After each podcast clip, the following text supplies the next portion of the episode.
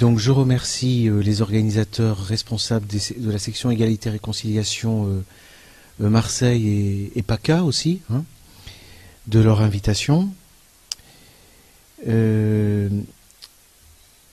remercie l'assistance hein, de s'être déplacée un, jour de fête des mères. Donc euh, je souhaite bonne fête à toutes les mamans présentes et, à venir. J'ai découvert que, il me semble que c'est une particularité marseillaise, peut-être que vous l'ignorez, mais la fête des mères est très importante, invisiblement ici. Mais c'est l'impression que j'ai eue. Hein. Mais c'est très bien. Euh, donc je passe à un tout autre sujet puisque je vais euh, vous parler de la question euh, relative à, disons, pour reprendre le titre exactement de l'ouvrage que je viens de publier chez Contre-Culture, Pédophilie, viol et séduction. Pour ne perdre personne, je vais suivre les, trois termes en réalité. D'abord pédophilie, ensuite viol et séduction. Alors, pour partir de la pédophilie, je, note, une grande confusion dans la compréhension, ne serait-ce que de ce que c'est. Qu'est-ce que c'est? Qu'est-ce que c'est que la pédophilie? Je note que il arrive que l'on croit savoir, mais dans beaucoup de cas, euh, les gens ne préfèrent pas savoir on, ne veut pas savoir euh, de quoi il s'agit. Et quand on commence à, creuser un peu, on, se rend vite compte euh, de la complexité, en fait. Quand on cherche les cas euh, difficiles, on se rend compte de la complexité de cette notion de pédophilie, qui, largement entendu, engloberait tout le thème d'aujourd'hui. Hein. Pédophilie, viol et séduction. Mais je vais essayer de, sortir de cette confusion.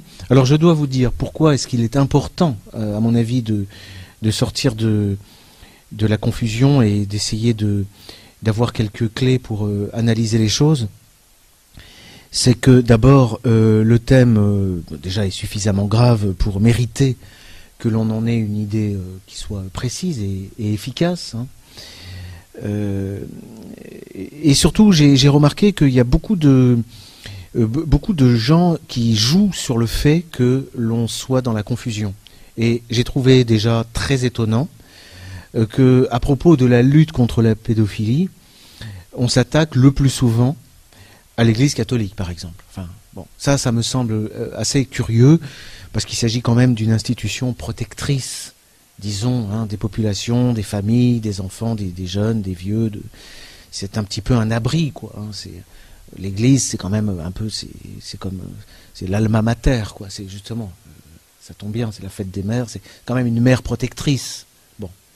Et comme, comme, comme, par hasard, on, s'y attaque, et on s'y attaque, quand on commence à travailler euh, la question, on s'y attaque de manière euh, assez perfide, en jouant sur la confusion, vous voyez. C'est-à-dire, vous croyez être entraîné dans la lutte contre la pédophilie, et on vous, on vous mène sur des champs de bataille qui ne sont pas du tout ceux que vous auriez dû, euh, pas du tout les batailles que vous auriez dû mener. Il n'y a pas d'ailleurs que l'Église catholique. J'ai remarqué que l'islam était régulièrement attaqué frontalement, jusque dans ses bases les plus fondamentales. Mais encore le, judaïsme. Hein. Récemment, un film est sorti. Mais qui s'attaquait au judaïsme, à un judaïsme ultra orthodoxe, qui en plus est antisioniste. Donc euh, on a eu tout un film sur les pratiques pédophiles des, juifs. Alors ça c'est déjà euh, quelque chose qui, mérite euh, de, s'intéresser à ce dont il s'agit, vraiment. Et puis aussi on s'attaque à la famille. On s'attaque à la famille sous de multiples angles. Mais la manière la plus frontale dont on s'attaque à la famille, à mon sens, c'est c'est sur des, points qui nous concernent aussi, j'allais dire qui concernent surtout les sociétés euh, non occidentales, mais en réalité pas seulement. C'est avec euh, le fameux mariage des fillettes. Vous avez déjà dû entendre parler à propos de l'Indonésie, l'Afghanistan, l'Iran. Euh, L'ONU, les associations de, protection des communautés, des droits de l'homme, euh, s'offusquent devant le mariage des fillettes. Et il n'est pas rare qu'on vous mette en photo euh, un, nourrisson, voyez, enfin, ou un bébé, quoi. Et c'est contre le mariage des fillettes. Bon. Et puis quand on creuse un peu, on se rend compte que les fillettes, elles ont 17 ans quand même. Donc, euh, c'est pas le mariage des fillettes en réalité qui est en cause, mais c'est la famille. Parce que si vous interdisez, comme c'est le cas en France, à une femme de se marier avant ses 18 ans, tout en l'encourageant et en, et, en faisant la promotion d'une sexualité très libérée le plus tôt possible, bon, vous favorisez pas vraiment, disons, la construction d'un foyer et de la famille traditionnelle. Vous voyez? Donc il y, a une réelle offensive comme ça, et il y a une réflexion à mener sur euh, la façon dont on détourne euh, la, donc la, question de la pédophilie. Alors, pour clarifier les choses, la première chose, c'est que je pourrais peut-être distinguer euh, ce que le terme euh, pédophilie euh, désigne avec les questions de viol et séduction qui, enfin, dans mon esprit, sont plutôt relatives au droit. Alors que le terme de pédophilie appartient plutôt à la psychiatrie. À la psychiatrie ou à la médecine, disons. Hein. sans que ça implique quoi que ce soit. Il n'est pas question de dire que les pédophiles sont forcément des fous et que donc on les excuse. C'est pas du tout mon idée. Mais disons, il n'y a pas dans la loi française, le terme pédophilie n'apparaît pas. Il y a d'autres choses qui apparaissent, j'y reviendrai. Mais quand le juge a devant lui euh, des problèmes qui touchent de près ou de loin à, disons, pour donner une définition, à des relations sexuelles entre adultes et enfants, en général, en général, quasi systématiquement, le juge d'instruction va nommer un expert, psychiatre, pour examiner l'adulte. D'accord? C'est comme ça que la question de la pédophilie apparaît dans les, tribunaux. Et d'ailleurs, ça n'interdit pas le, au psychiatre, je l'ai éprouvé euh, dans certains cas, de se reporter lui-même à ce que dit la loi. Donc il y a un échange entre la science euh, médicale, disons, entre la médecine et le droit. Mais si nous nous concentrons sur euh, l'aspect euh, médical pour dire ce qu'est la pédophilie, on peut s'entendre, enfin je pense même qu'on doit s'entendre, sur cette définition. C'est que euh, il y a pédophilie lorsqu'il y a rapport sexuel, lorsqu'il y a sexualité entre un adulte et un enfant. Mais il faut partir de ce point pour se dire que on est d'accord, parce que les difficultés commencent lorsqu'il faut délimiter, définir ce qu'est un enfant, ou même inversement dire ce qu'est un adulte. Et tout l'enjeu étant d'avoir, parce que vous pouvez aussi avoir des, accidents, des rapports entre deux enfants, ou évidemment des rapports entre deux adultes, deux adultes. Mais pour, voir euh, un, rapport entre un enfant et un adulte, vous êtes forcé de délimiter dans le cas. Euh, l'adulte était-il bien adulte et l'enfant était-il bien enfant? Et c'est là que les choses euh, deviennent, disons, intéressantes. Vraiment, ça mérite d'être regardé de près. parce que je me suis rendu compte qu'il existait deux grandes définitions de l'enfance. Enfin, de l'enfance et de l'âge adulte. Hein. Entendons-nous, en général, la limite qui est donnée, c'est la puberté. Mais bon, restons sur la définition de l'enfance, de l'adulte. Bon, il y a deux grandes définitions de l'adulte euh, qui sont encore courantes de nos jours. Hein. Et, là, tout de suite, on est dans les débats sur la loi Chiapa. En fait, il y a l'adulte, je dirais, il y a l'adulte euh, naturel et il y a l'adulte artificiel. L'adulte naturel, la définition naturelle de l'adulte, c'est le pubère la puberté renvoie à la capacité à engendrer. Voilà. Ce qui fait l'adulte, c'est la possibilité d'engendrer, pour l'homme comme pour la femme. Avant la capacité à engendrer, on est devant un enfant. Bon. Ça ne résout pas tous les problèmes, cette, ce critère. Hein. Euh, on a des, phases de, proximité de la puberté qui restent à régler. Hein. Il y a le cas de celui qui va bientôt être pubère, c'est-à-dire qui ressemble à un adulte, un très jeune adulte, hein, on est d'accord. Mais il est, sorti de l'enfance, Mais il n'a pas passé vraiment le critère de, la fertilité. Ce sont des critères vraiment euh, gynécologiques. Hein. Mais ça, c'est la vision naturelle des choses.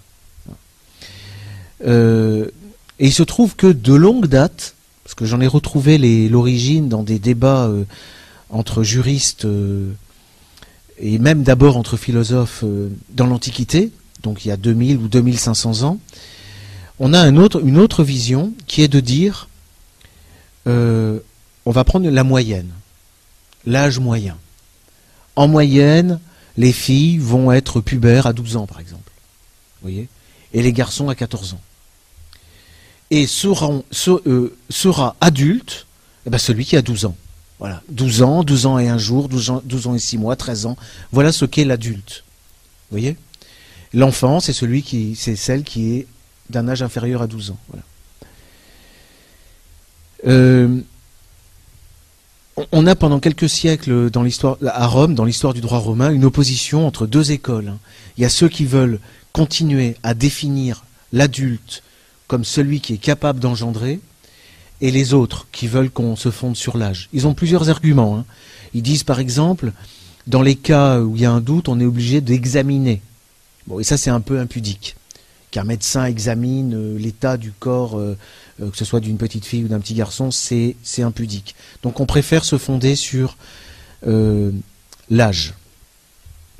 Alors la difficulté que pose le critère de l'âge, et c'est une difficulté que nous rencontrons encore de nos jours systématiquement, c'est d'abord que cet âge il peut être variable, il peut être discutable, et surtout vous allez vous allez jamais avoir un garçon par exemple qui sera pubère, donc qui aura vraiment la capacité d'engendrer, pile le jour de son anniversaire.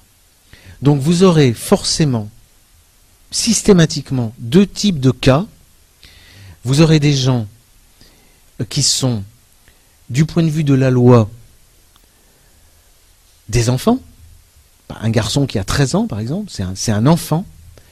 Et pourtant, il sera parfaitement formé et parfaitement capable d'engendrer. Euh, donc ça pose des difficultés euh, dans ce cas-là. De, je ne détaille pas tous les cas que ça peut poser, mais c'est important quand on vous parle de pédophilie de, faire attention à ce phénomène. Alors vous avez par exemple un homme, enfin un adulte, un homme de 25 ans qui aurait des rapports avec euh, un, donc un, jeune de 13 ans. Si vous fixez le critère de l'âge adulte à 14 ans, c'est de la pédophilie. C'est de la pédophilie, puisque c'est le rapport d'un adulte avec un enfant. Or, si vous vous fondez sur l'examen réaliste de, la situation réelle, en réalité, vous avez deux adultes. Il y en a un qui est très jeune, mais ce sont néanmoins deux adultes. C'est-à-dire que pour les psychiatres, celui qui a des rapports avec un très, jeune adulte, hein, en général c'est un homme avec une très jeune femme, ne peut pas être considéré comme victime d'un trouble. Enfin, c'est pas ce qu'on appelle une paraphilie. C'est pas de la paraphilie, c'est pas un trouble. Et l'argument des psychiatres, c'est de dire si on considérait comme pédophiles tous les hommes attirés par les très jeunes filles, formés, hein, c'est-à-dire déjà capables d'engendrer, euh, toute l'humanité masculine serait euh, condamnable. Parce qu'il y a un, instinct qui est lié à la survie de l'espèce, qui est que le, le, mâle est attiré par la jeune femelle. Bon, c'est comme ça. C'est comme ça que l'espèce humaine euh, a pu arriver jusqu'à nous. Donc il faut en tenir compte de ce phénomène. Mais avec les présomptions légales, avec les fameux âges, le jeu des âges, vous êtes devant des situations très, très, bizarres, des situations très curieuses où il est abusif de parler de pédophilie. Et dans l'autre sens, vous pouvez avoir, mettons, une fille de 13 ans. Si vous avez fixé l'âge de la puberté à 12 ans, bon, elle a 13 ans, et qu'en réalité, elle a une puberté, disons, par rapport à la moyenne légale, tardive. C'est donc une enfant. C'est une enfant. Elle va avoir des rapports avec un homme de 30 ans, mais ce ne sera pas un pédophile cette fois-ci. Pour la loi. Vous voyez? Alors qu'en réalité, il aura été attiré par elle parce qu'elle était une enfant, et non pas une femme. Donc là, déjà, je vais aborder je vais à peine aborder deux, trois questions qui sont des questions que j'appelle complexes et techniques. Là, c'est une question technique. Donc, il faut arriver à, manier euh, deux critères. Euh, il y a un critère réaliste et il y a un critère euh, conventionnel, un critère d'artifice. Et avant de passer d'ailleurs à la, suite, je voudrais insister, parce que ça m'a après avoir écrit cet ouvrage, je, continue, enfin le, cheminement, disons, que se poursuit. Hein, c'est et grâce aux conférences aussi, avec les questions qui sont posées par le public, la, réflexion euh, se poursuit. Et je me suis dit que euh, on pouvait euh, y voir dans ce problème hein, une tendance, comme on, comme on pourrait dire, une tendance lourde. regardez comme la différence entre l'homme et la femme, c'est-à-dire la distinction des sexes, devient elle-même quelque chose soumis aux critères conventionnels, à l'artifice, à la, volonté, à la loi. C'est-à-dire c'est plus la nature qui dit euh, euh, c'est un homme et c'est une femme. Non, ça c'est une distinction naturelle. Hein. De même que la distinction entre un impubère, un enfant impubère et un adulte pubère, voyez? À la place de ça, on a des lois qui vont vous dire à quelles conditions et, comment et pourquoi on est un homme ou on est une femme. Hein, ce, qui, nous donne le cas de ce euh, monsieur barbu qui disait Mais qui, vous fait dire que je suis un homme? Parce que homme, femme renvoie à, des statuts, renvoie à, des règles, euh, et c'est complètement culturel, artificiel. Et si une société libérée a décidé que ça dépendait du choix de l'individu, eh ben, il faut que ça relève du choix de l'individu. Voilà. Donc, vous voyez, là, aussi, on retrouve les deux strates entre la nature, disons, que l'on tend vraiment à nier. Hein. Ça, c'est une tendance que j'ai observée quand j'étais, euh, surtout à l'université, ça c'est vraiment. Et l'artifice. Et je me suis fait cette réflexion qu'on retrouve ça euh, même dans la filiation. Vous voyez, ces histoires de, de, gestation pour autrui, de procréation, médication, d'adoption, etc. En fait, il y a une négation du lien biologique génétique. Vous voyez, il y, a quelque chose de nazi dans l'analyse euh, de l'ADN. Dire euh, euh, cette personne est mon père parce que nous avons le même sang, rien que le mot sang fait déjà penser aux chambres à gaz, vous comprenez? Et donc, y a, si vous voulez, il y a le sang, il y a le sang qui est, qui est refoulé, et il y a la, y a la société, il y a l'adoption, il y a la convention qui est promue. Hein le père, c'est de le, père et la mère. On parle plus de père et de mère, vous le savez. Hein, c'est interdit maintenant. On parle de parents d'intention. Tout est dans l'intention. Donc là, je pense qu'on peut comparer avec euh, le phénomène. Euh, on pourrait prendre d'autres exemples parce qu'il y en a vraiment euh, beaucoup, même entre les questions de nationalité, vous voyez. Comment on attribue la nationalité, c'est aussi des, cas où il y a quelque chose de conventionnel. Bien.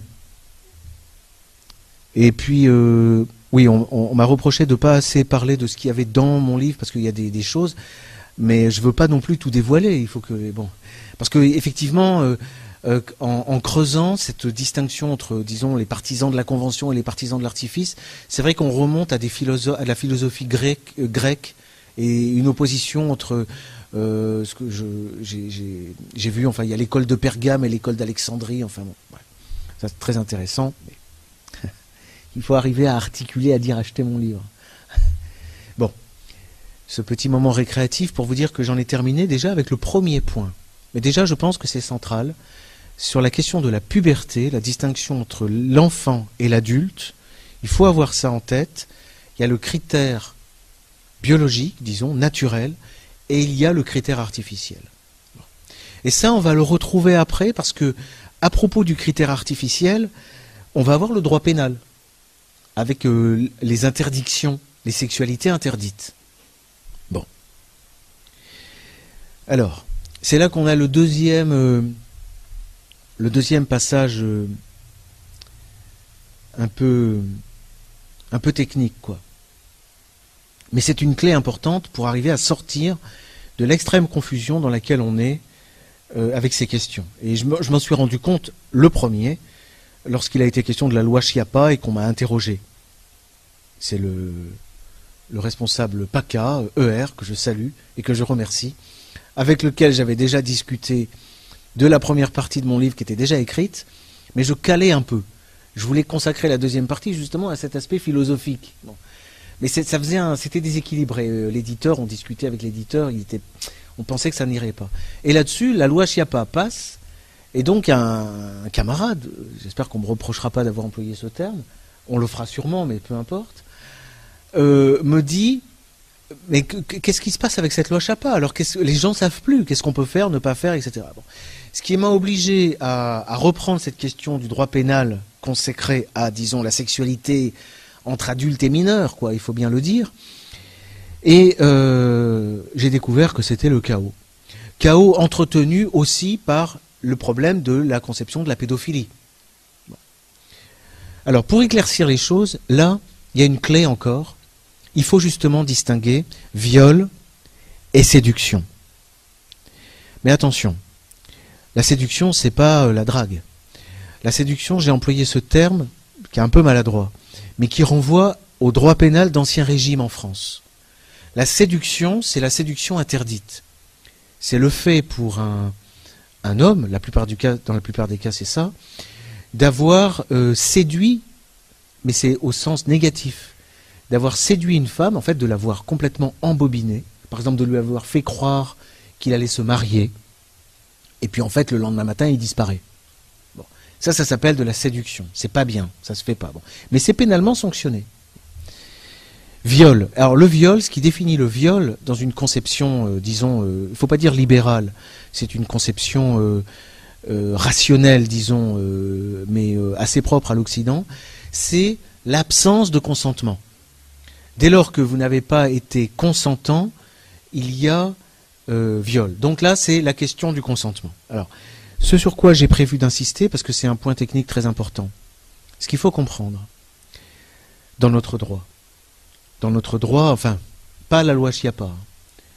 Maintenant, quand je dis dans notre droit, c'est tel que j'ai pu le reconstituer en tenant compte aussi du droit pénal sous l'Ancien Régime. Si vous n'avez pas consentement, s'il n'y a pas consentement, bon, il y a viol. Hein. et puis en l'absence de pénétration, il y a agression. Bref, c'est de la violence. Hein, c'est de la violence, du viol, c'est pénalement sanctionné. Ça, c'est hors de doute. Ce que les gens ont du mal à, savoir, en fait, c'est que vous, il peut y avoir consentement et quand même interdiction, punition. Alors ça, ça, ça c'est difficile à admettre. Je ne parle même pas des partisans de la liberté absolue. Hein. il ne devrait même pas se poser la question du consentement, c'est trop libéral. Euh, il devrait y avoir euh, l'acte et puis tout est permis. Bon, il y a des gens qui pensent comme ça aussi. Mais je vous parle des gens qui, estiment que dès lors qu'il y a consentement, ça c'est les libéraux, hein, il y a contrat, et donc l'État ne peut rien interdire. La société ne peut rien interdire. Donc il faut garder en tête que cette conception n'est pas actuelle.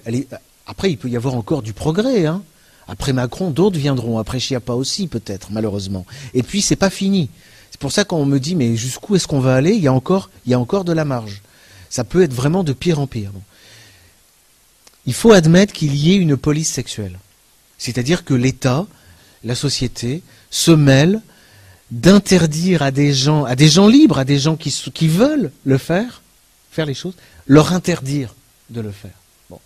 Ça, c'est un garde-fou, parce que même si vous avez des sexualités choquantes, par exemple avec des très jeunes, qui peuvent être adultes, il n'y a pas de pédophilie, mais ils sont très jeunes, je sais pas, 12-13 ans, il n'y a pas de pédophilie, admettons, admettons, je laisse ça en suspens, je vais y revenir, admettons qu'il y ait consentement, ça ne veut pas dire pour autant que c'est permis. Hein. Et ça, c'est un concept qui est difficile à comprendre, hein, qu'il puisse y avoir... Euh, ça vient du droit canonique, hein, ça vient du moyen, qu'il puisse y avoir validité, il y a contrat, c'est valide, mais c'est pas licite. C'est illicite. C'est pas permis. Vous voyez, ça c'est vraiment. Euh, ça, vient, ça, nous vient du, ça nous vient du droit euh, canon. C'est une distinction assez subtile. C'est important. Alors pour faire entrer, pour essayer de bien vous donner cette idée, j'ai trouvé un. Il y, a plusieurs cas. Il y a un cas qui est connu en jurisprudence. Hein. c'est le cas des sadomaso belges, je crois. Il y avait un où je croyais qu'ils étaient anglais, puis ils semblent ils sont, ils sont, sont. Alors il y a des actes de torture qui sont commis entre sadomaso. Alors il y a des blessures, il y a des choses comme ça. la victime est très contente hein, de ce qu'on lui fait, de ce qui lui arrive. ça fait partie du, truc. Mais il y a une règle en droit pénal, c'est que le consentement de la victime n'est pas un fait justificatif. Voilà, c'est ça qu'il faut retenir. Je crois que c'est ça la règle par rapport aux questions de viol et séduction.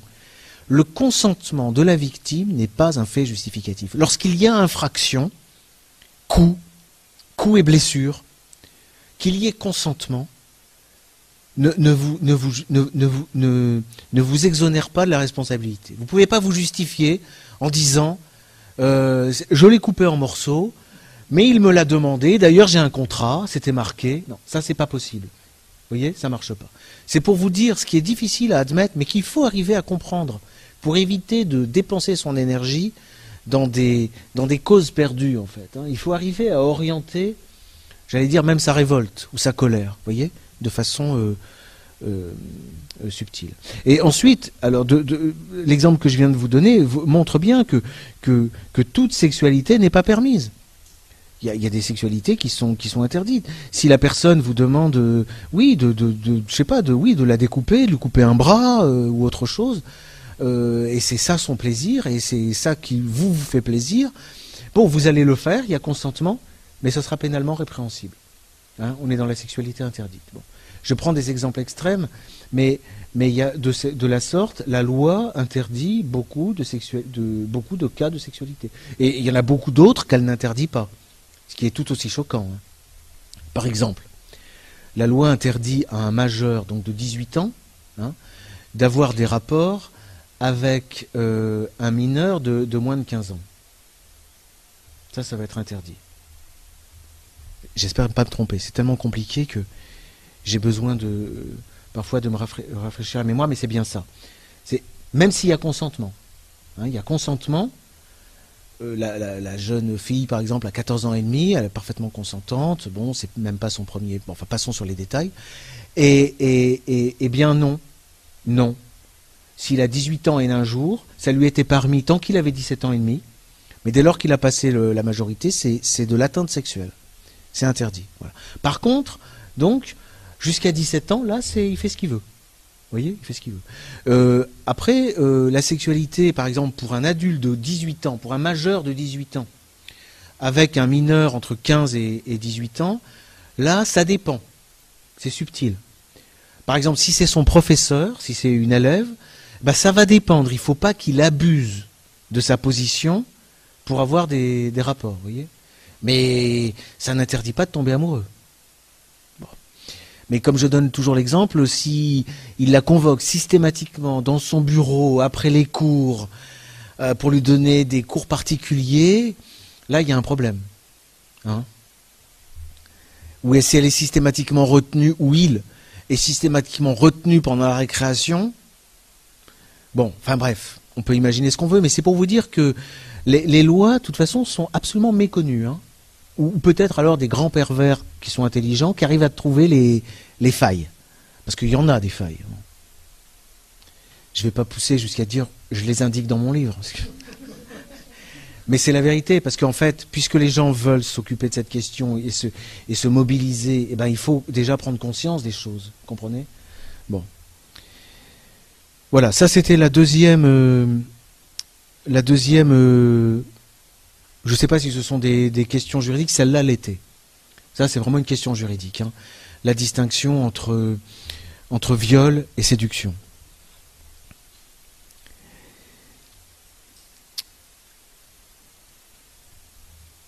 Voilà, je fais des, des pauses comme ça exprès. Après, quand je revois la vidéo, je me dis, mais cette conférence est morte.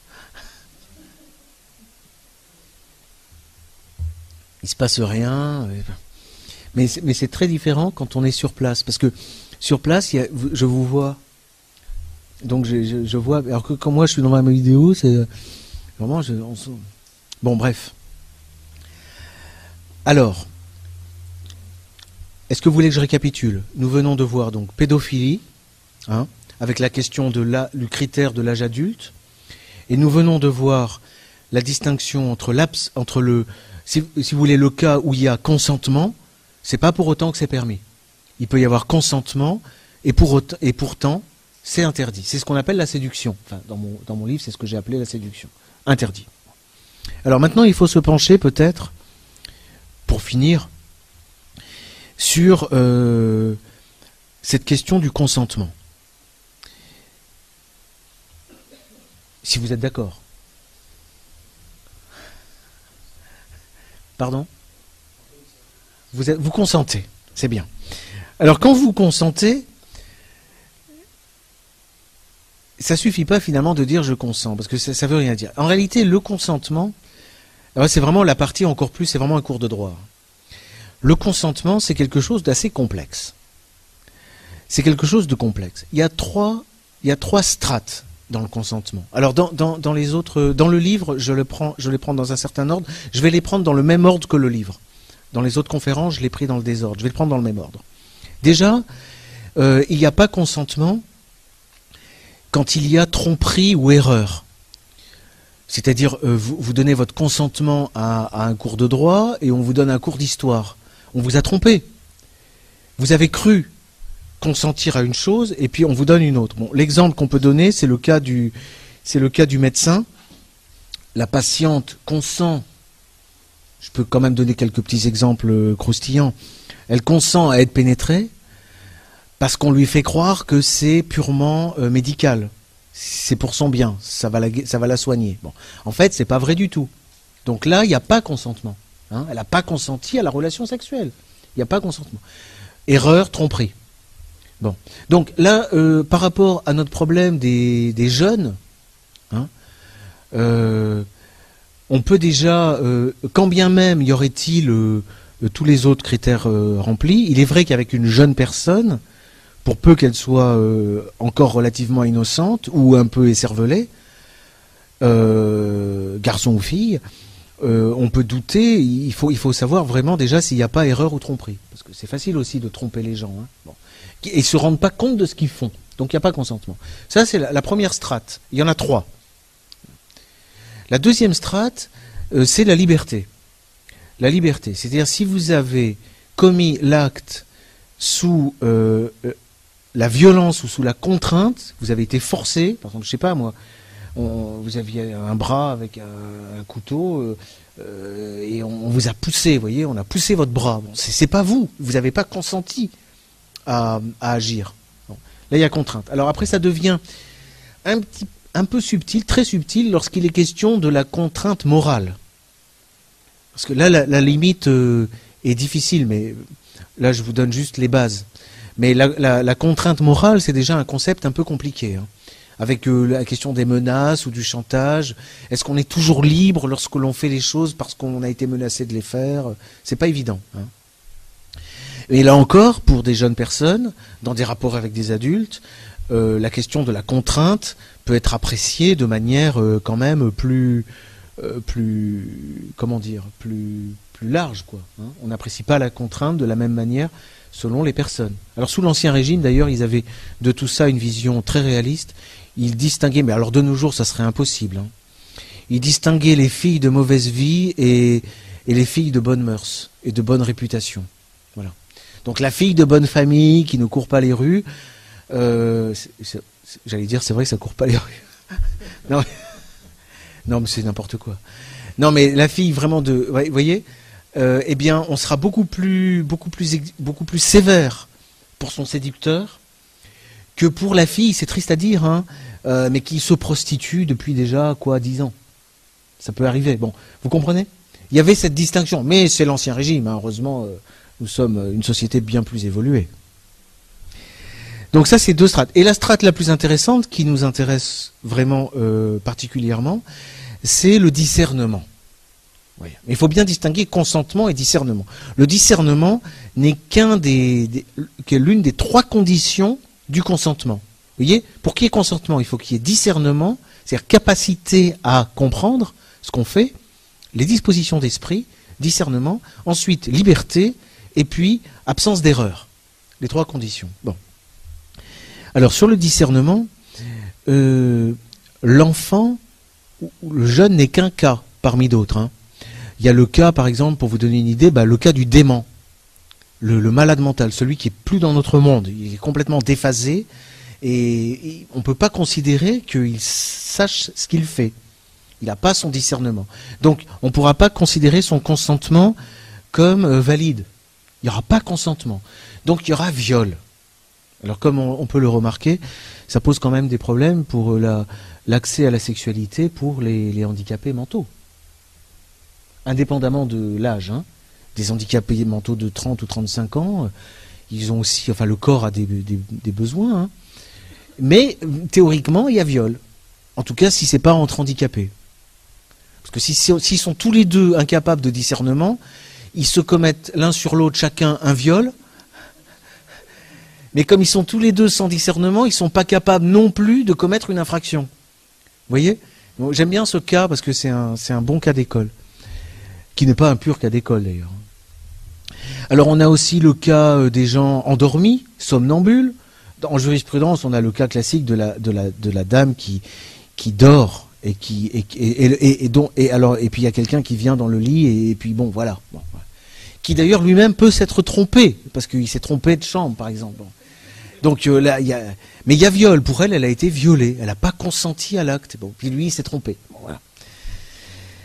Donc euh, on a le somnambule, etc. Et puis alors, on a le problème, euh, effectivement, de l'enfant.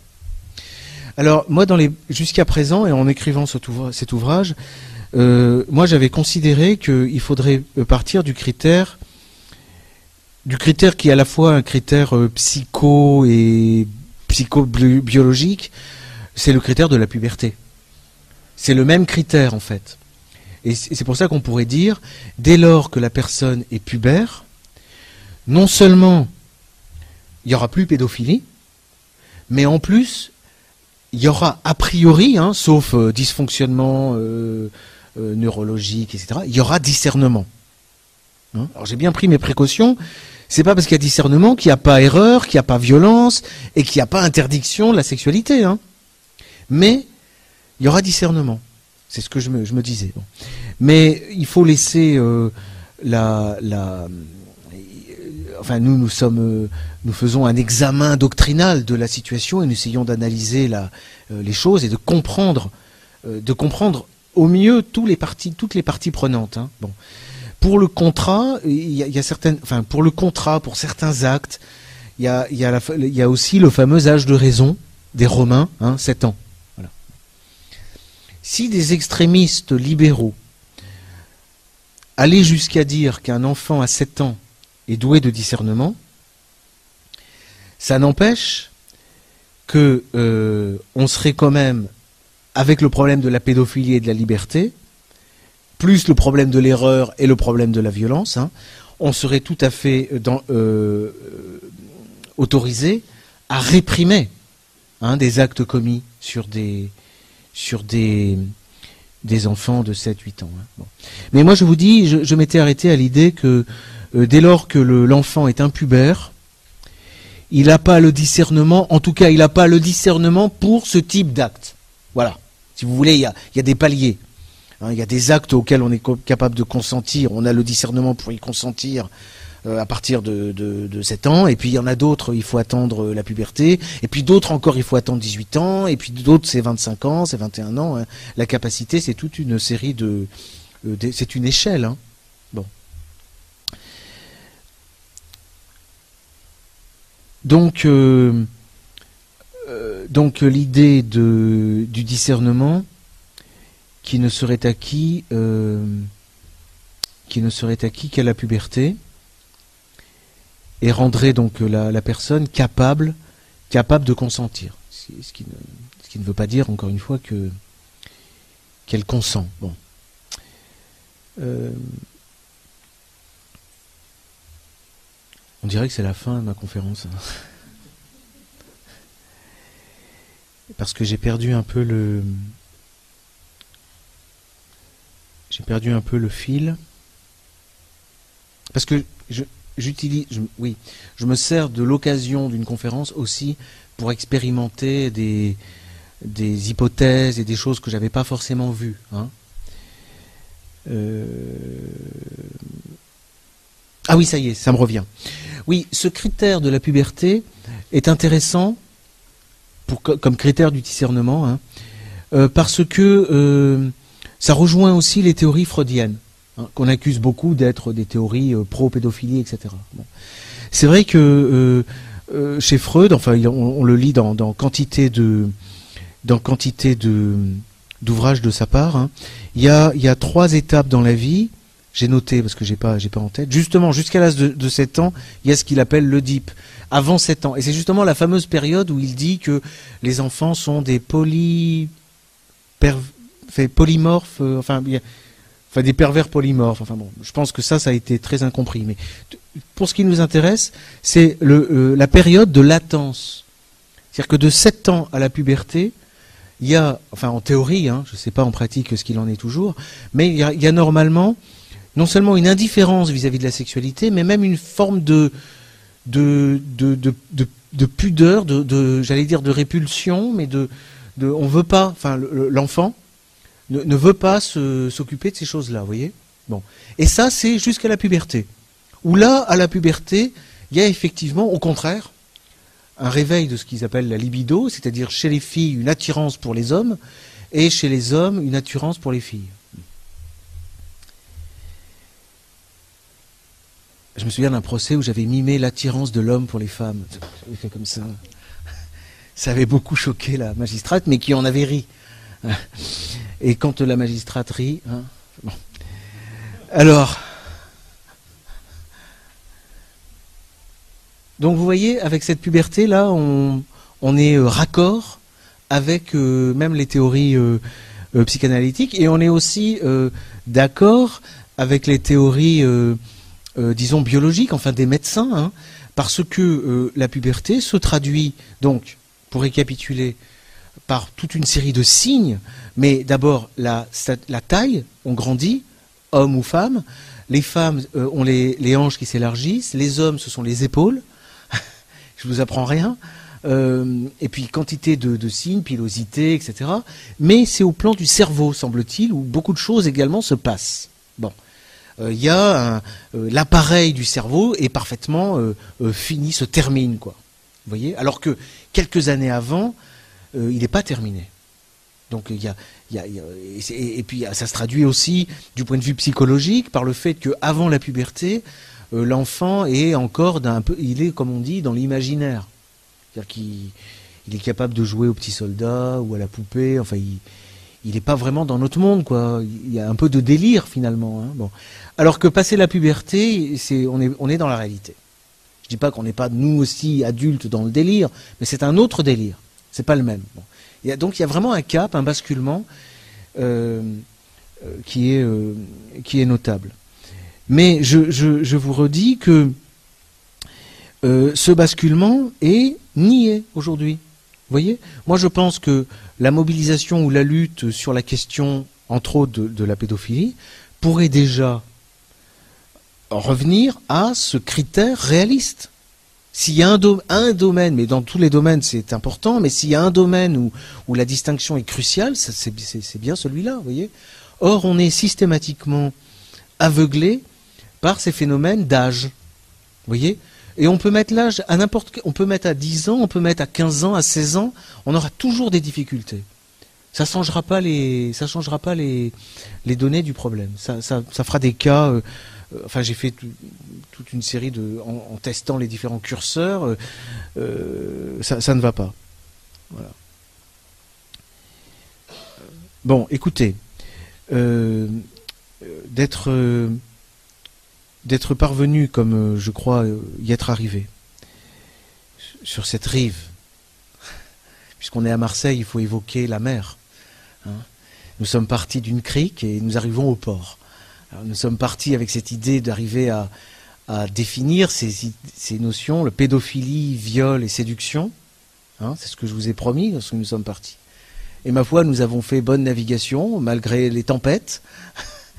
Et nous arrivons avec euh, une idée effectivement de ce qu'est du point de vue psychiatrique hein, la pédophilie, rapport adulte-enfant, avec les deux critères en concurrence. Cette distinction entre euh, ce critère du viol ou de l'agression qui est euh, l'acte commis sans consentement, hein, et puis finalement la séduction, c'est-à-dire, si toutes les autres conditions sont remplies, la prohibition, l'interdit. Il y a des choses, il y a des, des, il y a des sexualités qui sont interdites. C'est comme ça que les choses se passent pour l'instant. Je vous remercie.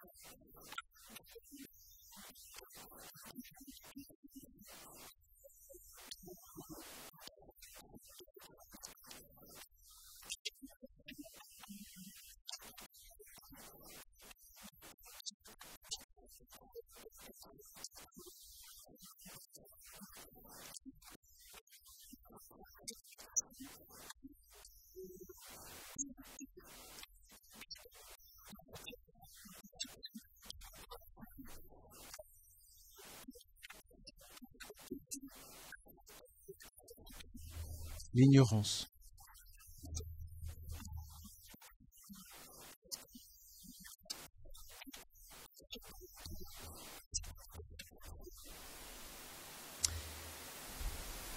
Oui, alors écoutez, euh, bon, c'est bon. Déjà le thème, déjà, déjà le thème que j'aborde est, complexe et il y a beaucoup de parce que pourquoi complexe? Parce qu'il y a beaucoup beaucoup de corollaires autour. C'en est un. Hein, euh, c'est pas complètement central. Hein.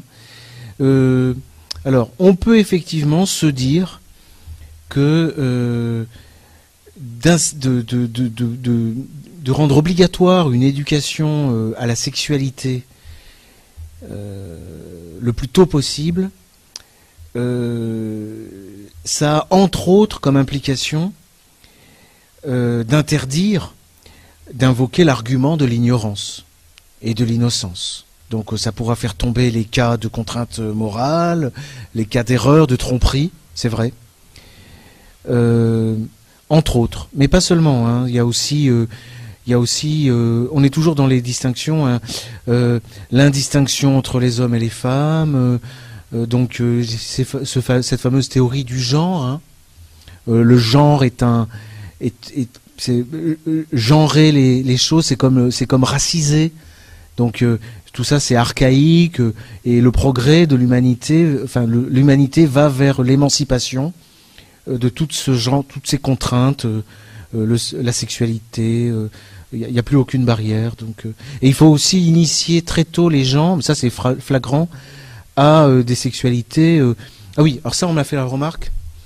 mais je suis désolé, ça, porte, ça touche à tellement de thèmes bien dissocier la reproduction de la sexualité. Ça, ça fait partie des choses. Hein.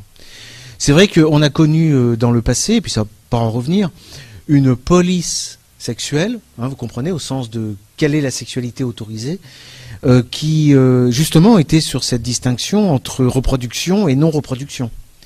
Et dans une conception, disons, très religieuse, une certaine pratique très stricte, hein, très exigeante, une ascèse, on peut le dire, une, une certaine ascèse, il y a euh, euh, radicale séparation entre sexualité, c'est-à-dire entre plaisir et reproduction.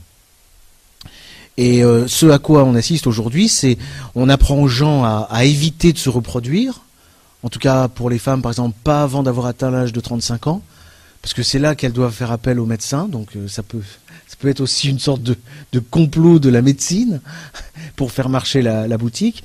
Mais en tout cas, on, encourage effectivement euh, euh, toutes les sexualités non reproductrices ou non reproductives euh, chez les jeunes. Hein, des fois, on peut faire, on peut faire la liste. Hein, ça, peut aller jusqu'à la zoophilie et toute une sorte de, toutes sortes de pratiques. alors, ce que ça m'évoque aussi, je voulais vous le dire. Euh, souvent, quand vous avez comme ça des politiques qui sont euh, qui viennent de l'ONU, qui sont c'est-à-dire qui sont globalistes, qui sont mondialistes, il faut toujours avoir une pensée. C'est bien de penser à nos sociétés, euh, ce qui se passe à Paris, à Marseille, à Lyon et dans les campagnes. C'est bien, mais n'oublions jamais tout le reste du monde. Parce que ce sont eux, à mon avis, qui sont d'abord et avant tout la cible de ce genre de campagne. Hein. Parce que quand on, veut envoyer euh, les petites filles, euh, euh, même d'Afrique, d'Afghanistan, d'Iran, d'Indonésie, quand on veut absolument les envoyer à l'école très tôt pour leur apprendre la sexualité, etc., c'est pour court-circuiter les sociétés.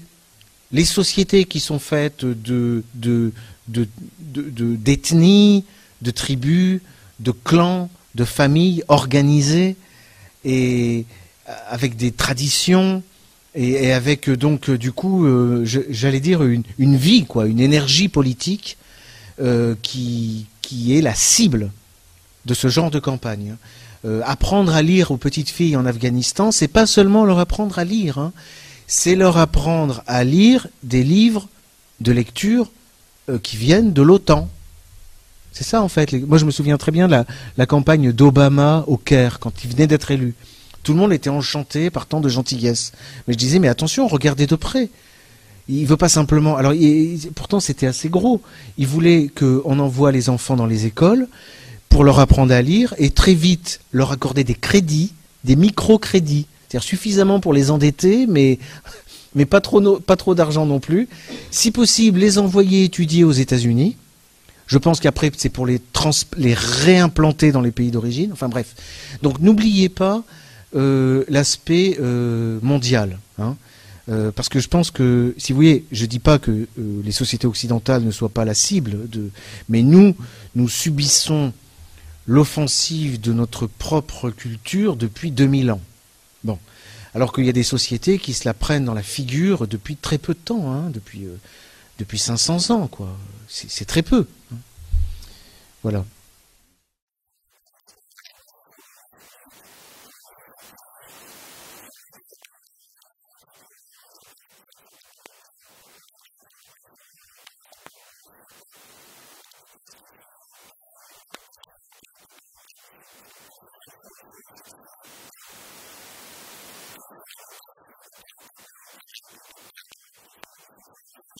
Oui, mais c'est la destruction de la famille au sens de la famille traditionnelle, c'est-à-dire c'est pas un papa, une maman, hein, je le répète, mais c'est euh, la famille traditionnelle, la seule vraie famille, c'est le clan. Bon, et c'est pas l'autorité du papa, c'est l'autorité des, c'est l'autorité de la hiérarchie patriarcale dans une société patriarcale. Et donc effectivement, cette hiérarchie-là, elle est, elle est visée. Mais pour revenir encore, puisque vous y tenez au cas français, je pense que les, premières victimes de ce genre de campagne, euh, Loi Chiapa, etc., euh, ce sont les premières cibles d'ailleurs, ce sont pas les les familles, euh, j'allais dire de bonnes familles, mais ce sont plutôt par exemple les populations immigrées du Maghreb par exemple. Voilà, parce que ça, choque beaucoup nos élites. Enfin, je sais pas si on peut encore dire élite ou c'est déjà traduit par quelque chose de très négatif. Non, mais ce qui peut choquer, disons, euh, les apparatchiks, enfin l'intelligentsia, les, toute la haute administration hein, qui vit dans son monde, euh, c'est de, voir des populations euh, à qui ils pensent avoir peut-être tout donné, hein, d'avoir fait venir, bon, et puis ces gens visiblement se comportent en de dangereux rebelles, c'est-à-dire que quand les femmes sortent dehors, elles ne elles ne montrent pas leur corps, enfin ils n'ont pas un comportement qui est celui que nous avons nous. Bon, donc je pense que ce sont eux aussi, euh, beaucoup qui sont euh, euh, visés. Beaucoup. Pour, reprendre le, cas de l'autorité parentale ou du, ne, serait-ce que le, fait du mariage, on a récemment en France fait monter l'interdiction pour les filles de se marier de 15 à 18 ans. Bon, et ça, ça vise pas Marie-Clotilde. C'est ça. Hein ce qu'on vise à interdire, c'est la possibilité de maintenir une sorte de mariage traditionnel. C'est-à-dire qu'on ne veut pas que les mariages soient organisés par les parents. Là, on est vraiment dans l'autorité euh, parentale, c'est-à-dire les parents, les grands-parents, les oncles, les tantes. Bon, ça, les occidentaux euh, modernes ont visiblement cela en horreur. Bon.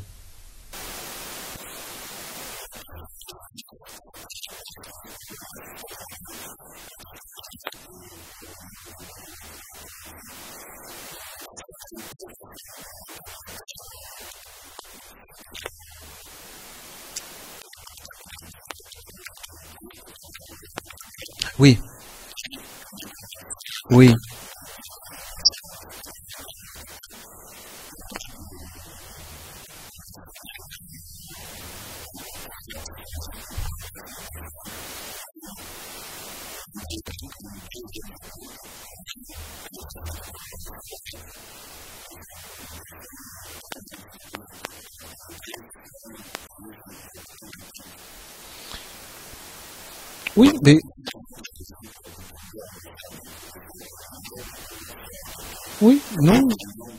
non, mais j'ai été, j'ai, j'allais dire, ou alors c'est que j'ai été mauvais pédagogue.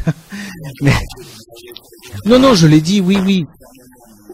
Oui, je l'ai dit. Non, non, je l'ai dit même dans l'interdiction de la séduction. C'est-à-dire qu'effectivement, vous, pouvez, il y a évidemment des relations, et encore, ça peut choquer certaines personnes déjà qu'on emploie le mot relation mais il y a disons, disons des actes euh, qui sont commis effectivement entre adultes, euh, alors qu'il y en a un qui et puis et puis il y en a un pour qui c'est condamnable. Oui, oui, oui, oui. Ceci étant, il ne faut pas non plus exagérer. Euh, il y a aussi une tendance à à, à, porter, on dit, on dit à, porter au pilori, non, à mettre au pilori, hein, mettre au pilori des, des cas absolument incroyables. Euh, euh, là, vous avez des, vous avez des, des rapports. Euh, enfin, je pense à un cas précis. Je vais pas le nommer parce qu'il m'a pas chargé de parler de, son cas, mais vous, avez des rapports entre un adulte, mettons, qui a près de 45 ans, par exemple, avec une femme qui a 30 ans ou 35 ans. Bon, euh, très vite, la presse va la présenter quasiment comme une fillette. Euh, bientôt, elle sera vierge.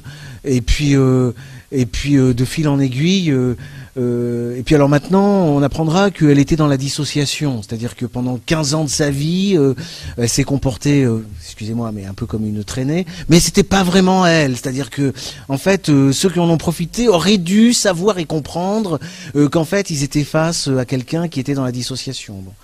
Puis vous avez les cas de, de combien de, de cas d'accusation médiatisés de viol sont des cas de remords de regret, ou même, voire, de déception.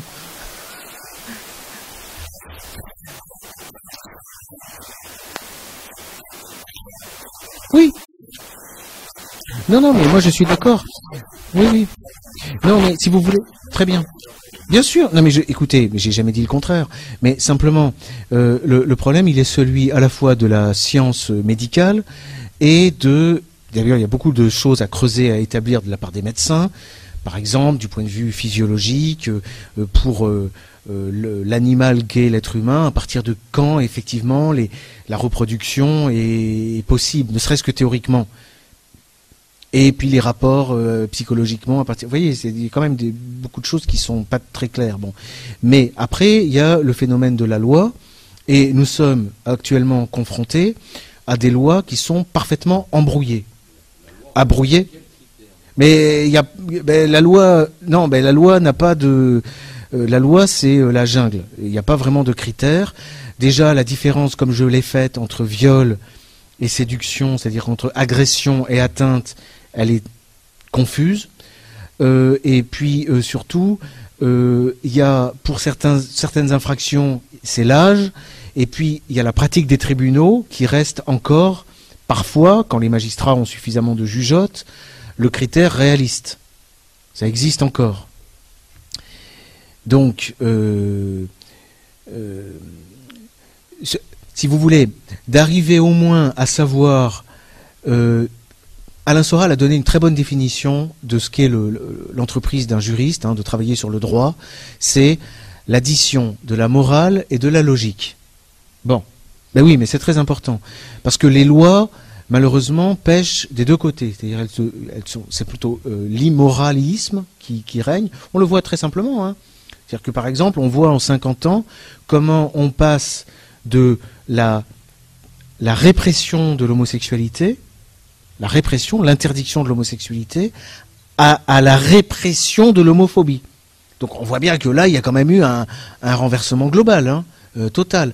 Et comment on voit c'est très amusant, enfin amusant, de voir dans des procès d'ailleurs euh, les, premières associations euh, d'aide aux victimes euh, qui ont eu le droit d'agir avant la LICRA, c'était des associations qui, protégeaient les bonnes mœurs, qui luttaient pour les bonnes mœurs. Bon, mais aujourd'hui, comme je l'ai dit devant un magistrat, les mêmes associations, elles viennent en disant attention, il y a marqué mœurs dans nos statuts. Je dis oui, mais là aujourd'hui, ils viennent pour protéger les mauvaises mœurs. Voyez? Bon, mais c'est un peu ça, hein, c'est vivre les mauvaises mœurs aujourd'hui. Bon, donc euh, euh, ces histoires de, jeunes, euh, de jeunes prépubères qui, qui sortent de l'enfance, qui sont dans la puberté, etc., effectivement, ils sont réellement, effectivement, exposés, très exposés. Et il est interdit, que ce soit aux parents, aux enseignants ou à, personne d'autre, d'aller mettre son nez là-dedans. C'est-à-dire, effectivement, ils sont soumis à l'influence du cinéma, de la publicité, de la presse, d'Internet, etc. Oui. Oui, il n'y a, pas de... Rien n'interdit à euh, un, un, mineur de 17 ans et demi de faire ce qu'il veut avec euh, une mineure de 12 ans. Rien, rien, rien. Qu'est-ce que vous voulez que je vous dise? Je ne vais pas vous raconter le contraire. La loi, elle est comme ça. Alors, euh, euh, on ne peut pas, du jour au lendemain, comme ça, parce qu'on a découvert qu'il y avait un problème, imaginer qu'on va pouvoir rétablir l'autorité paternelle ou parentale. Je vous rappelle que sous l'Ancien Régime, donc dans les bonnes familles, pour avoir des rapports avec une jeune fille, il fallait l'autorisation de son père. Bon, voilà. Et pour se marier, il fallait effectivement l'autorisation des parents. Bon, alors on peut trouver ça très bien ou très mal, mais en tout cas, on n'y est plus du tout, du tout, du tout, du tout. Mais il faut parler dans le micro, monsieur, sinon. Mais, mais si, mais ça, ça enregistre.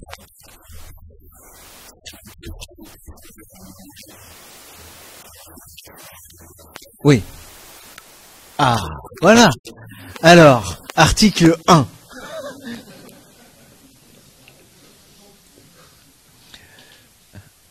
Non, alors d'abord, moi c'est vrai que je commencerai par faire une loi, quitte même, euh, enfin parce que j'allais dire, je vous ai dit, il y a l'aspect médical, il y a des notions de médecine que j'ai pas, mais euh, c'est compliqué parce que si je fais une loi juste sur ça, en laissant tout le chaos extérieur, où est-ce que je rétablis l'ordre en général? Parce que c'est pas pareil, c'est pas la même chose. Parce que moi, je suis, enfin, je vais vous le dire parce que je l'assume. Moi, je trouve que, par exemple, une société qui était, qui fonctionnait bien, qui tournait bien, c'est ce dont on nous parlait à l'époque, par exemple, de l'Afghanistan. Moi, je trouvais que eux, ils tenaient encore. Vous voyez, il y avait quelque chose, comme du catéron. Ils tenaient contre le chaos. Bon, je pense que la société iranienne aussi est un, est un très bon modèle. La société iranienne, euh, comme ça se passe euh, en, en Iran, c'est c'est un, un, voilà des, exemples. Bon, mais laissons l'ordre général parce que pour l'Occident, euh, on, a des, on a des, enfin bref, on sait ce que c'est. Enfin, non, justement, on ne sait pas ce que c'est. Votre question est intéressante. C'est vrai qu'il faut se poser cette question. Après tout, euh, ce serait quoi euh, quelque chose qui marcherait? Bon, alors pour me cantonner au thème d'aujourd'hui, hein, pédophilie, viol et séduction, moi je pense qu'il faudrait revenir déjà aux critères réalistes et établir qu'il y a une barrière qui est franchie par tout individu à la puberté. On change, d'ailleurs, on change d'état d'esprit. D'ailleurs, on ne se souvient même pas de ce qu'on a fait, de ce qu'on a pensé exactement quand on était enfant. Il y a une métamorphose. Donc ça, c'est une barrière. Et peu importe les âges, on se moque des âges. On, a montré, et déjà dans la conférence à Mulhouse avec Alain Soral, on, on l'a dit, vous avez des gaillards de 11 ans vous avez des, des de 11 ans, ils sont, mûrs, c'est des hommes. Bon. Et donc là, vous allez les traiter quoi? Comme des pauvres petits-enfants et, vous, et, bon. et en plus, le traiter comme des pauvres petits-enfants va vous interdire de les surveiller euh, quand ils sont avec des de, vraies fillettes de 11 ans. Bon, bref. Pour moi, la barrière, ça serait la puberté. Et alors, il y a une police familialo-tribale qu'il faut, faut, faire attention déjà à ce que les enfants fassent pas n'importe quoi ensemble, ce qui peut arriver. Hein. Donc là, il y a une surveillance qui est naturelle. Bon. Et puis ensuite, passer le cap de la puberté, effectivement, il y a, prohibition pour des raisons d'interdiction de la pédophilie et pour des raisons aussi, si on veut, de consentement. Il y a interdiction de, de rapport sexuel entre, entre un adulte et un enfant. C'est tout. Et puis après, pour le jeune adulte, alors on peut introduire une sorte de police sexuelle. Mais jusqu'où va-t-elle? La police sexuelle, elle peut aller jusqu'à interdire les rapports hors mariage. Après, euh, c'est les sociétés. On peut avoir une. Mais ce que je veux vous dire, puisque notre thème c'est quand même la protection de l'enfant hein, et la pédophilie. Bon, on pourrait avoir une prohibition radicale. Déjà, on ne, cède pas là-dessus. C'est une prohibition de la, pédophilie hein, et une condamnation et une répression de la pédophilie, avec par exemple la peine de mort. Bon, moi je rétablirais la peine de mort. Oui, avec un panel de, de, de comment on appelle ça, de, de châtiment, fait de, de, tourment. Parce que je vais en parler. Vous êtes d'accord pour que je parle un peu de la peine, de la peine de mort? Parce que c'est bon. Mais vous voyez, déjà l'ultra minimum, ce serait ça. Après, entre adultes, le, moi personnellement, je, suis, pour que ce soit quand même, euh, euh, disons, les, la société et les familles qui s'occupent de gérer les choses. Si un père de famille, si un clan veut prostituer ses filles, bah, après tout, qui va lui faire la morale? Ça, ça fera des prostituées. Bah, il en faut aussi. Bon. Et si d'autres familles veulent que leur, euh, leur, euh, leur femelle euh, se marie, et se marient quand eux ils choisissent, bon bah ils choisissent, à mon avis. Mais si vous voulez, le, le socle radical anthropologique, comme disent les, progressistes, là, ce serait la pédophilie, mais sur le critère de la puberté. Hein. et qu'on vienne pas nous vendre des scandales de pédophilie avec des filles qui tombent enceintes, par exemple. si vous m'avez bien suivi, si la fille elle tombe enceinte, c'est qu'elle était, elle était femme. Donc c'est pas de la pédophilie. C'est tout ce qu'on voudra, mais c'est pas de la pédophilie. Alors après la peine de mort, euh, vous savez, j'ai découvert, Muyard de Vouglans, qui est un pénaliste de la fin de l'Ancien Régime, que dans toutes mes études de droit pénal, je m'étais interdit de, consulter parce que on m'avait mis dans la tête que c'était tout en latin. Et en fait, pas du tout. C'est du beau français. Et c'est le dernier grand représentant du droit pénal classique, héritier des, bah en fait, héritier de toute la tradition occidentale depuis les pères de l'Église. Bon, héritier de cette tradition-là. Et il était, il a été euh, le grand opposant à Beccaria. Cesare Beccaria, qui est un Italien, qui était, qui était lui le voltairien et le progressiste, les Lumières, le droit pénal libéral, euh, en fait, la, bon, bref, le droit pénal qu'on a aujourd'hui, et l'interdiction de la peine de mort. Bon. Donc, euh, alors on va, après on va croire que je suis sadique, mais c'est vrai que c'est pour un juriste, c'est intéressant de voir le, détail des modes d'exécution du condamné à mort.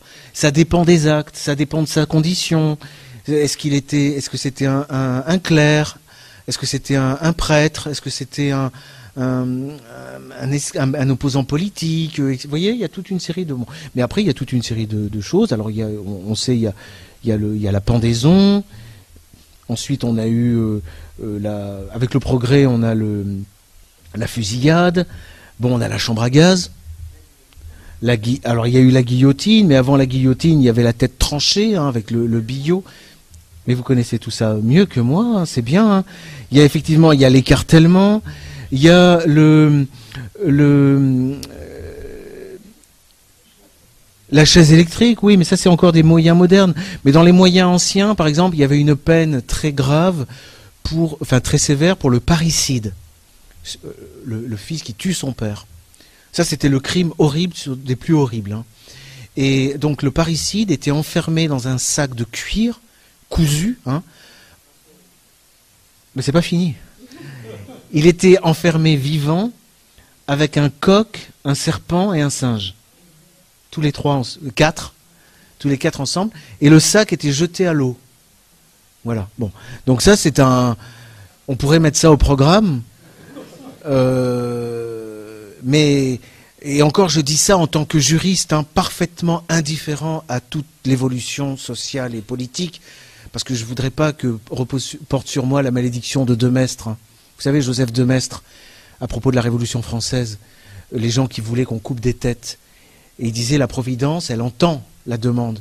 Elle dit, certes, on va couper des têtes, mais la tienne va y passer aussi. Donc, méfiance. Bon, excusez-moi, je me suis un petit peu détourné, mais vous m'avez posé une question sur la législation. Donc, euh, la voilà, la législation. Voilà, c'est la, morale avec la logique.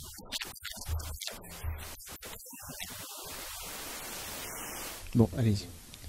Si le bon sens est la chose du monde la mieux partagée. Chacun croit en être si bien pourvu.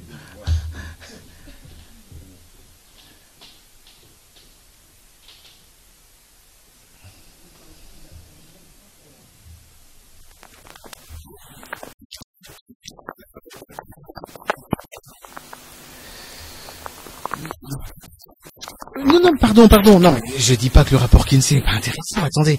Mais est-ce que, simplement je fais ce, visage parce que est-ce que je peux en dire deux mots? Euh, Je vous conseille la lecture de l'ouvrage de Judith Reisman, qui est édité, euh, c'est le même éditeur que moi, hein,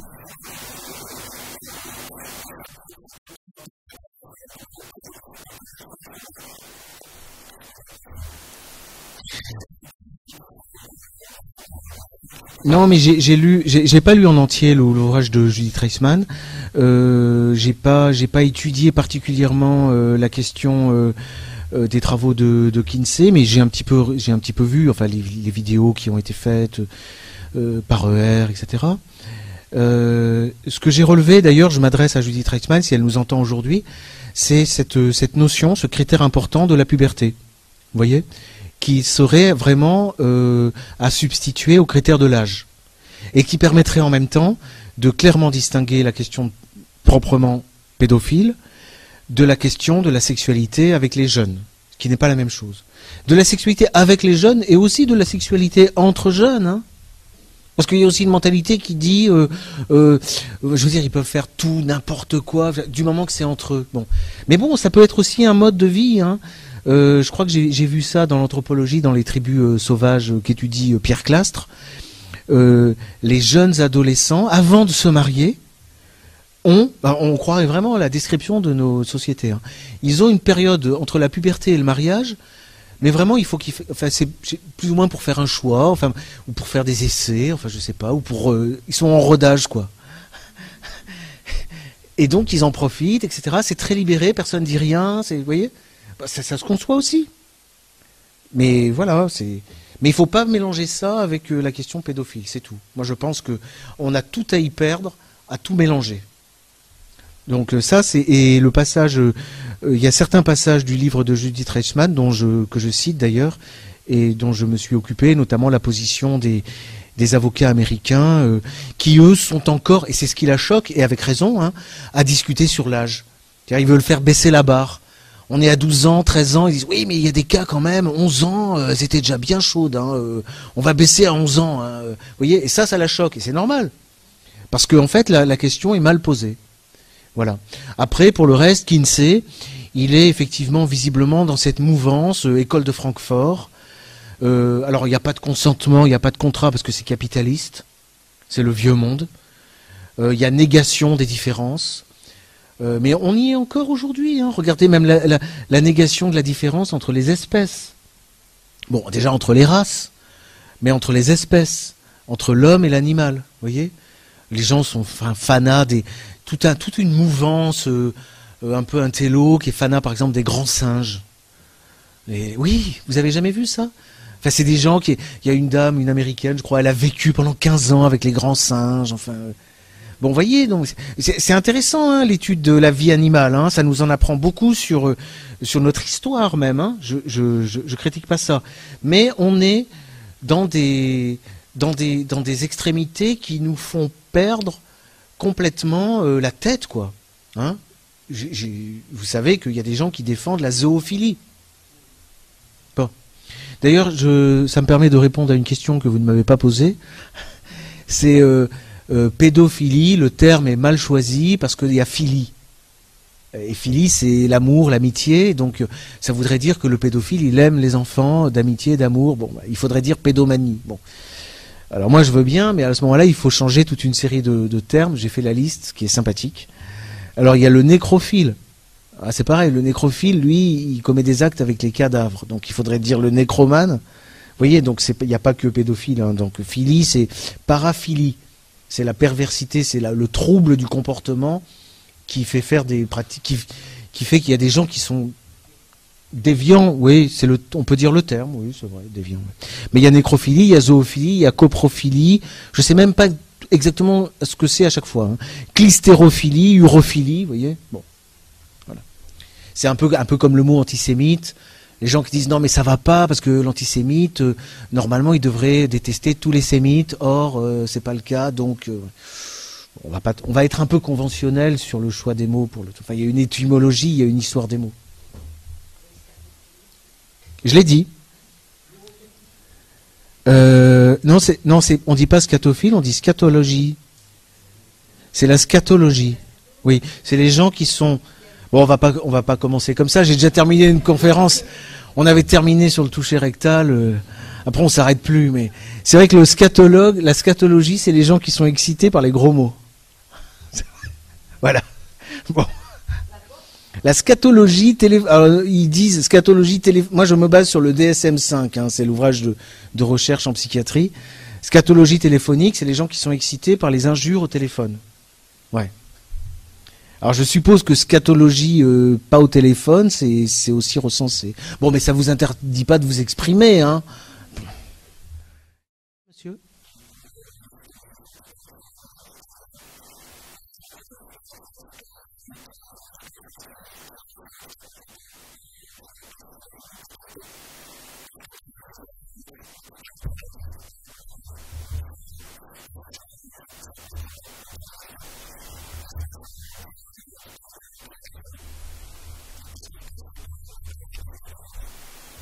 Ah. Vous êtes juriste, non? Ah, ça se voit tout de suite. Hein. Vous êtes en quelle année? Master 2. oui. Euh, quelle, euh, vous avez le micro? Mettez-le quand vous parlez. Et quelle section Enfin, quelle matière? En fiscalité, oui, très bien. Ah, c'est impressionnant tout de suite. Hein. Ça rigole plus. Non, non, très bonne question. Effectivement, vous, bah, avez, vous avez affirmé quelque chose. Je ne peux que, je, ne peux que agréer, hein, vous dire oui, c'est vrai, c'est vrai. C'est euh, quand on sort du critère de l'âge, on, bute, on bute sur l'inégalité, absolument, absolument. C'est vrai que d'un individu à l'autre, entre les garçons et les filles déjà. Moi, à réfléchir sur cette question de la puberté, ça m'évoque euh, par exemple le problème, et j'en ai parlé avec des enseignants de collège, hein, le problème du collège. C'est que euh, dans les classes, notamment de 6e et de 5e, il y a un grand problème. C'est-à-dire que vous avez des, des enfants qui sont à l'école avec des adultes. Les enfants, c'est les garçons, et, les adultes, c'est les filles. Et je pense d'ailleurs que, bon, ça c'est personnel, bon, les filles, les femmes hein, de notre époque qui ont connu la mixité, se forgent du, garçon une image qui, reste indéracinable. C'est-à-dire l'image vraiment d'un, gamin, quoi. Et je pense qu'après, elles restent là-dessus. C'est l'image qu'elles ont de l'homme, c'est vraiment un, petit gamin, euh, euh, voilà, qui, reste des années de 6e, 5e. Bon. Alors, vous voulez que je continue sur l'égalité ou? Ah, sur la personnalité juridique de la famille Bon. Alors, effectivement, c'est peut-être la question centrale. Je pense que c'est la question centrale. Euh, alors il se trouve que je suis, enfin précisément maintenant je suis en train de travailler parce que c'est lié à ces questions comme à plein d'autres, effectivement sur ça.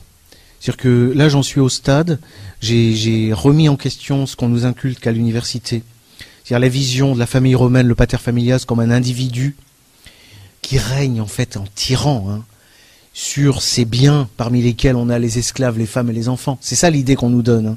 Hein. On a tellement une conception, et ça, mes professeurs me l'avaient dit à moi, ils me l'avaient dit, m'avaient dit, vous êtes trop individualiste, vous êtes enfermé dans la vision individualiste. Et c'est vrai. On pense individu. Et quand on nous dit la famille romaine, c'était un groupe, on imagine un tyran à la tête du groupe. Bon. En fait, c'est vrai que euh, la famille, je dis romaine, mais c'est la famille grecque, c'est la famille euh, celte, c'est la famille euh, africaine, c'est la famille. Ça, c'est anthropologique. Ça se retrouve sur toute la surface de la planète. La famille, c'est un corps politique. C'est un corps.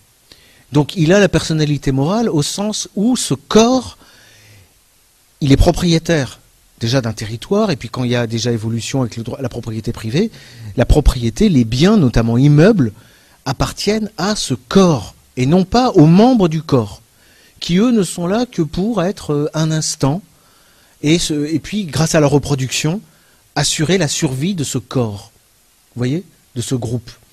Donc la personne morale, la seule personne, en fait, on est victime de cette séparation entre personne physique, individu, et personne morale. On ne sait pas trop ce que c'est, une sorte de patrimoine euh, abstrait. Bon, c'est ça, c'est ça qui nous coupe de la, bonne vision. En fait, la vision, c'est une fusion. La vraie vision, c'est une fusion, des deux. La personne, c'est vrai que c'est un, c'est un, c'est une entité abstraite, mais elle est ce qui fait le corps de, cette personne, ce sont ses membres, qui peuvent être d'abord il peut y avoir une personne, hein, parce que simplement il n'y a plus d'autres survivants. Pour l'instant, il est tout seul. Bon, mais peut-être que le corps va s'éteindre, hein, ça arrive. Ou bien ça peut être une sorte de clan de, de, 300 personnes. Hein. Mais voilà ce que je crois sur euh, euh, cette idée de famille. Donc la seule entité qui est euh, débitrice, qui doit des choses, c'est ce corps. La seule qui est créancière, qui peut réclamer des choses, c'est également ce corps. Et je pense que cette vision-là aussi serait susceptible de, de corriger euh, bien des règles de notre droit, notamment le droit de la tutelle, euh, le régime des euh, la gestion des biens des enfants, puisqu'on parlait des enfants. Vous savez, l'administration légale des biens des enfants par les parents, le régime de l'absence, le droit des successions. En fait, en fait, tout le droit civil serait susceptible d'être non pas chamboulé complètement, je dirais plutôt remis sur ses pieds. C'est vraiment l'idée que, euh, c'est vraiment l'idée que j'en ai. Et, pour revenir à nos questions, je dis corps politique parce qu'en réalité, à qui revient légitimement le devoir de tenir cette espèce de police sexuelle, avec ses prohibitions et ses sanctions relatives, que ce soit à la pédophilie, à la séduction, etc., sinon à ce corps politique? C'est ce corps politique que ça, que regarde d'abord. Mais comme je l'ai dit tout à l'heure en commençant, quand on vous parle de lutter contre la pédophilie, en réalité, on cherche à miner ce qui survit de corps politiques, de familles, donc, que ce soit dans nos sociétés ou en Afghanistan, en Iran, en Indonésie, euh, au Maghreb euh, ou même en Afrique, vous voyez hein. Donc ça, c'est ça, c'est important. Et euh, entre autres, il y a aussi des problèmes d'organisation, euh, tout simplement de la cité, hein, l'organisation politique, euh, qui sont aussi liés à cette, ce corps. Donc en réalité, maintenant, après que je vous ai dit ça, hein, qui correspond à des recherches actuelles, je suis curieux d'avoir, monsieur, votre réaction à ma réponse.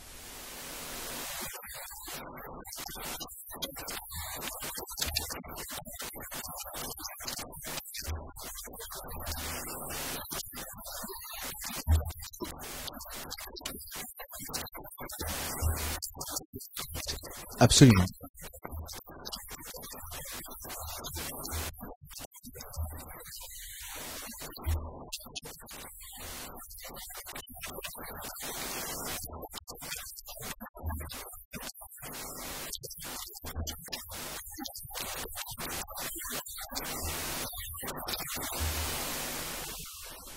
Oui, absolument. C'est un, phénomène euh, assez curieux avec, euh, avec les aspects euh, négatifs que ça présente.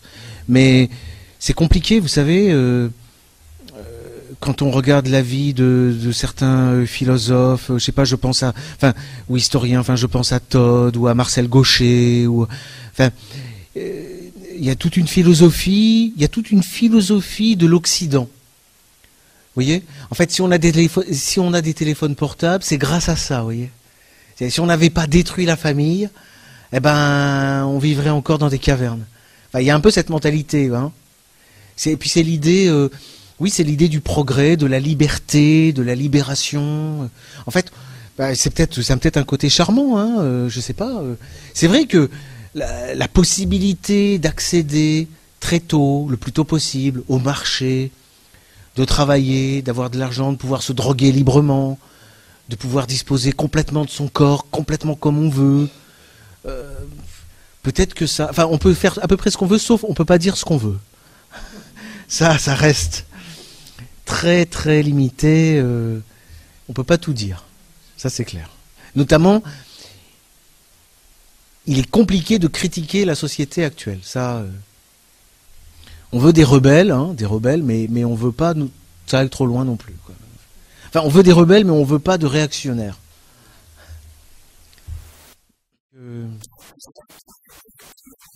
Oui.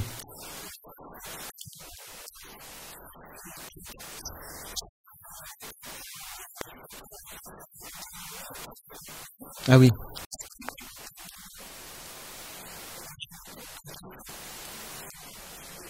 D'accord. Très bien. Très... Et alors, vous me posez quoi comme question? Est-ce qu'il était coupable? Oui.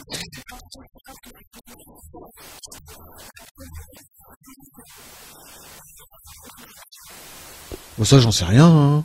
Que la peine de mort ait jamais résolu de problème, euh, permettez-moi d'en douter. Oh, les peines sont appliquées, si, si, si, si.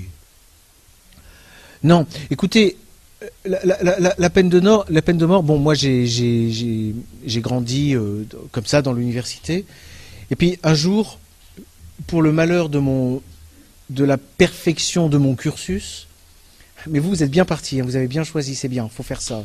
Fiscalité, super. Non, vraiment, vous aurez moins de soucis que moi, j'en ai eu. Non, mais vous avez raison, vous avez fait un autre DEA, autre M2, ou c'est votre premier M2 Vous allez en faire un deuxième? D'accord. Euh, et j'ai lu Juan Donoso Cortés, un espagnol, milieu du 19e siècle. Et là, ça m'a complètement retourné le cerveau. À un moment, à, l'époque, il n'y avait pas Alain Soral.